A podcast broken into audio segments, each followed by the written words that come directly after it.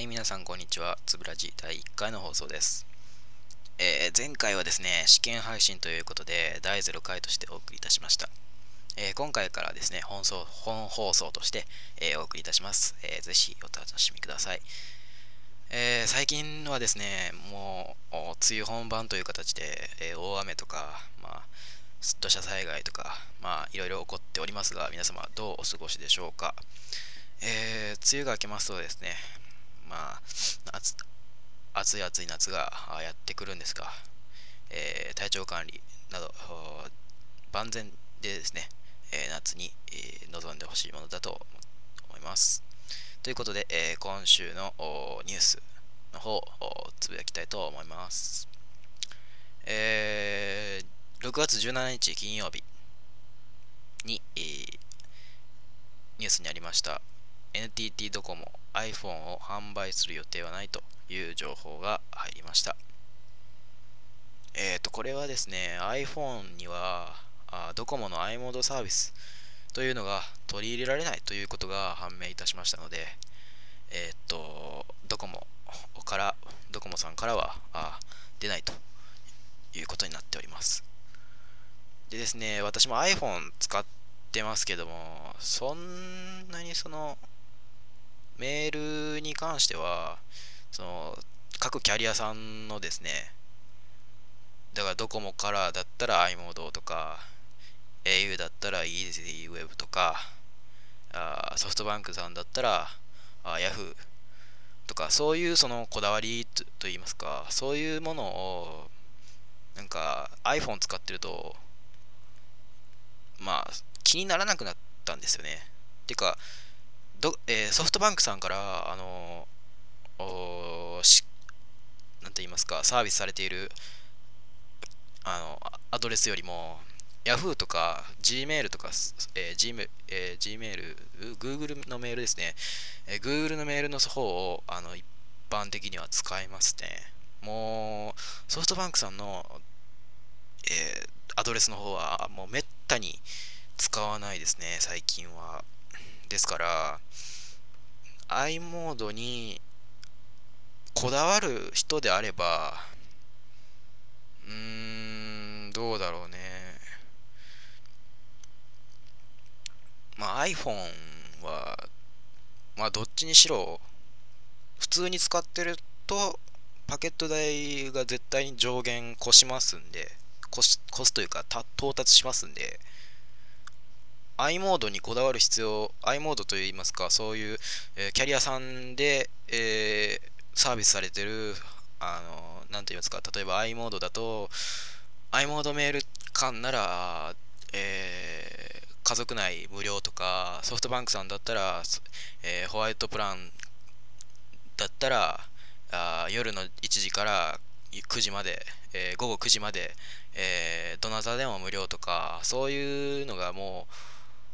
考えなくなってますね、もう。要するにパケット通信ですから、メールも、そのウェブも。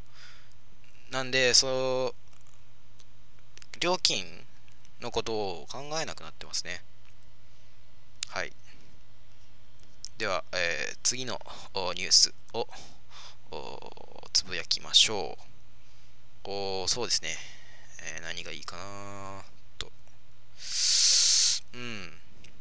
AKB の話題いきましょうか。AKB。まあ、ね、えー、先週、総選挙がありまして、で、その総選挙ですね、見事、前田敦子さんがあ1位になりまして、えー、っと、大島さん、大島優子さんが2位になりましたけども、まあ問題になっったといえば、やっぱりその CD 問題。CD を何枚も買ってオリコン、うん、1位を獲得するという、そう、なんと言いますかね、ちょっと商法的にも問題があるんじゃないかということを、まあネット、ネットの間でも議論になってましたが、うーん、そうですね。あ難しいっちゃ難しいことですよね、やっぱり。で、えー、っと、その話題がありまして、で、今週ですね、今週、AKB のセンターに、何でしたっけ？えっと、センターが1位の人じゃなくて、あれ誰やったかな？ど忘れした。あれえー、っと、江崎グリコの、えー、っと、なんや、CM で出てるとか言ってた、何でしたっけね。まあ、その人が CG, CG なんじゃないかという話題ありましたよね。まあ別にまあ、まあそんな、そんな話題にするほどの問題じゃないんですけども、別にああの AKB とかそういう、うそういう系、あんまり興味がないというか、まあ個人的に、個人的にあんまりそんなに興味がないというか、まあ、まあ次の話題いきましょう。おーっ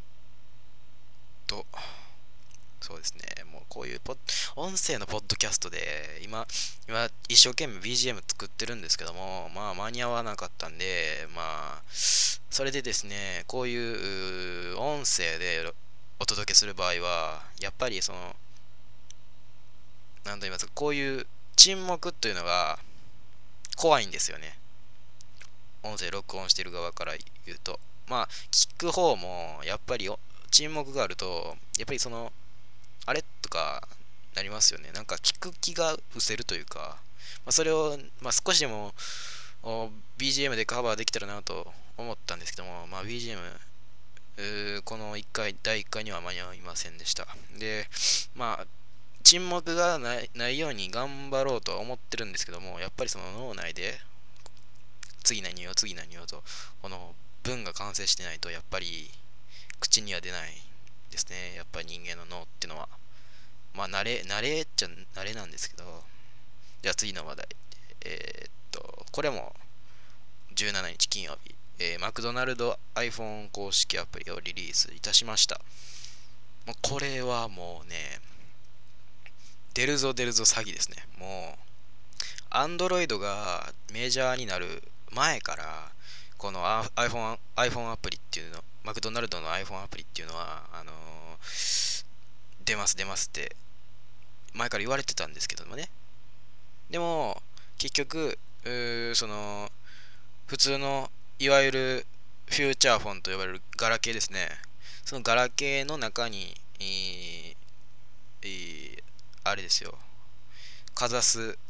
クーポンというのが搭載されてますよね。搭載といいますか、えー、っとそういうアプリが入ってまして、まあ、自分も使ってたんですけどもそのフューチャーフォン時代はねフューチャーフォン時代の時はそのマクドナルドのカザスクーポンを使ってたんですけどもまあねそれはお財布携帯の原理を使ってでそれで、えー、クーポンとして利用するとそういうアプリなんですけどもまあ、皆さんご存知だと思います。で、その iPhone アプリにする場合は iPhone にはそのお財布携帯の機能がないんですよね。あの元からハードにないんですよ。ですからやっぱりかざすことができないんでやっぱり見せるクーポンになっちゃうんですよね。で、その見せるだけ、見せるだけなんですよ。正直言って。クーポンをネットからダウンロードさせてでそれを表示させてでそれを店員さんに見せるだけの超簡単なアプリなんですよでもなぜこんなに開発が遅れたのかこれが疑問ですよね Android 版はさっさと作ったんですよでもこれはあ iPhone 版は今日リリースされたんです今日と言いますか17日金曜日6月17日の金曜日あえー、Android 版はもう2010年のもう春頃、多分確か春春頃ぐらいにはもうリリースされてたと思うんですよ。それは多分、うん、フューチャーフォンからの乗り換えで、えー、困らないようにするためだと思います。えー、まあね、iPhone アプリで出てくれたのはありがたいっちゃありがたいんですけども、まあね、フューチャーフォン時代